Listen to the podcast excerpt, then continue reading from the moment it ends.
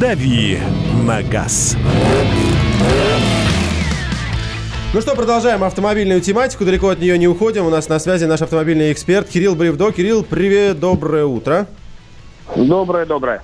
Так, Доброе утро, Кирилл. я уже начиная вчера точно видел, с позавчерашнего дня наблюдаю, как люди в социальных сетях публикуют свои штрафы за нарушение самоизоляции в автоматическом... Автомобильные, да, которые? Автомобильные в автоматическом режиме. Помните, мы задавались вопросом, а, было 260 тысяч автомобилей, которые выехали без пропуска, мы там посчитали, насчитали ярд с чем-то, и такие, а где хоть один штраф? И вот они вроде начинают появляться. Я прав? Все нормально с ними, Кирилл?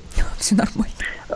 Ну, э, штрафы появля... начинают появляться, и это ненормально, потому что э, те постановления, которые выносят автовладельцам, э, нарушившим, нарушившим режим самоизоляции, э, это, в общем-то, выписывают штрафы э, не ГИБДД, причем это делается не по федеральному законодательству, а в рамках э, КАПа Москвы, что не совсем правильно. И Верховный суд, в общем-то, дал уже разъяснение на эту тему, что говорит о том, что, в общем-то, эти штрафы э, нужно оспаривать. Не можно, а нужно это делать. А, и делать это нужно примерно так. То есть, э, во-первых, нужно не просто обращаться в суд сразу. Нет смысла жаловаться МАТИ, это все бессмысленно, потому что они, в общем, деньги зарабатывают.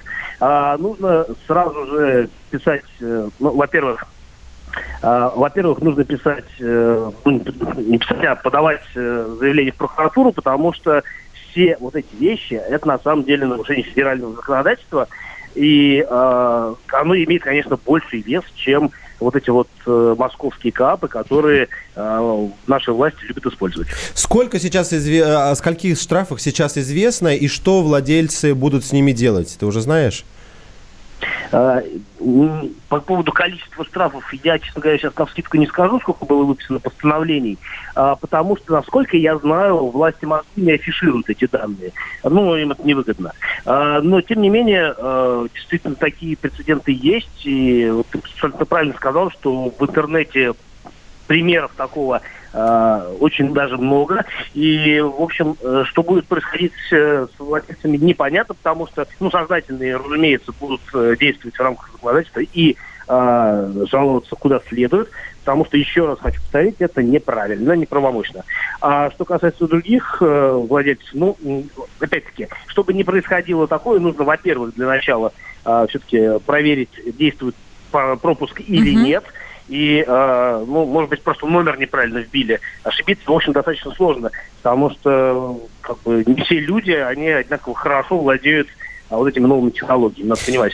Ну и если это произошло, то, безусловно, нужно, если вы не можете сами как-то постоять за себя, ну, можно нанять какого-нибудь юриста, и он, я думаю, что легко разберется с этой проблемой. А не будет ли Слушайте, юрист стоить дороже, ну, коротко, чем штраф? Вот я хотел, кстати, коротко сказать, что я знаю о двух случаях, э, которых видел у себя в Фейсбуке. Там все говорили, что пропуска были оформлены, все о, оба будут жаловаться, и более того, где-то видел, может, у синих ведерок, может, у кого-то еще, я не видел, просто в ленте выплывало, что уже даже есть готовая форма заявления. Некий шаблон, да? Да, обжалования, угу. то есть если вдруг у вас такая же ситуация, вы можете ей воспользоваться.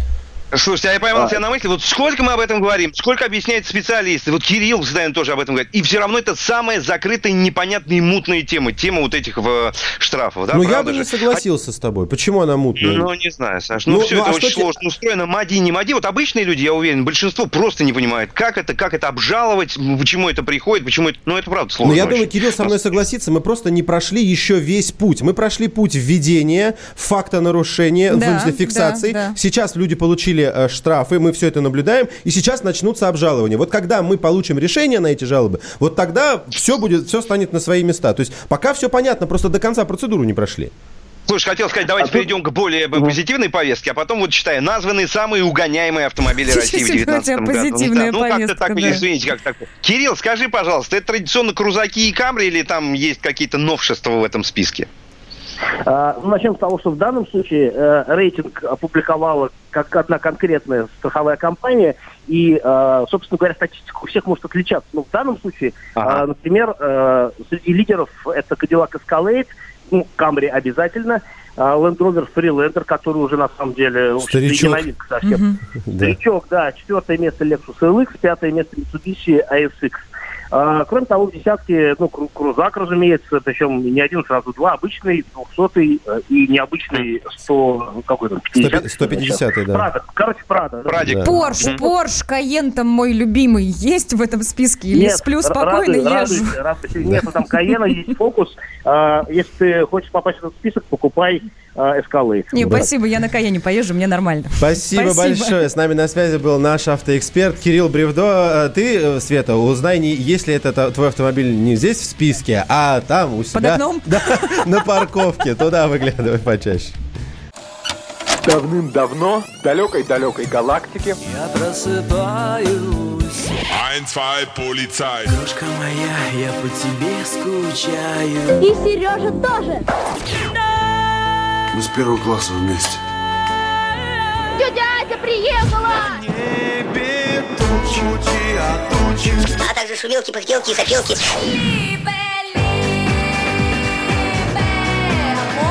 Это не ностальгия, у нас просто память хорошая. Мы услышали одну фразу или песню, почувствовали вкус, который мы называем вкусом детства, уловили запах и тут же мысленно перенеслись на несколько лет назад. По выходным я, Михаил Антонов, на радио «Комсомольская правда» вспоминаю вместе с вами, как это было в программе «Дежавю» в 11 часов вечера по Москве каждую субботу и каждое воскресенье. Hasta la vista, baby.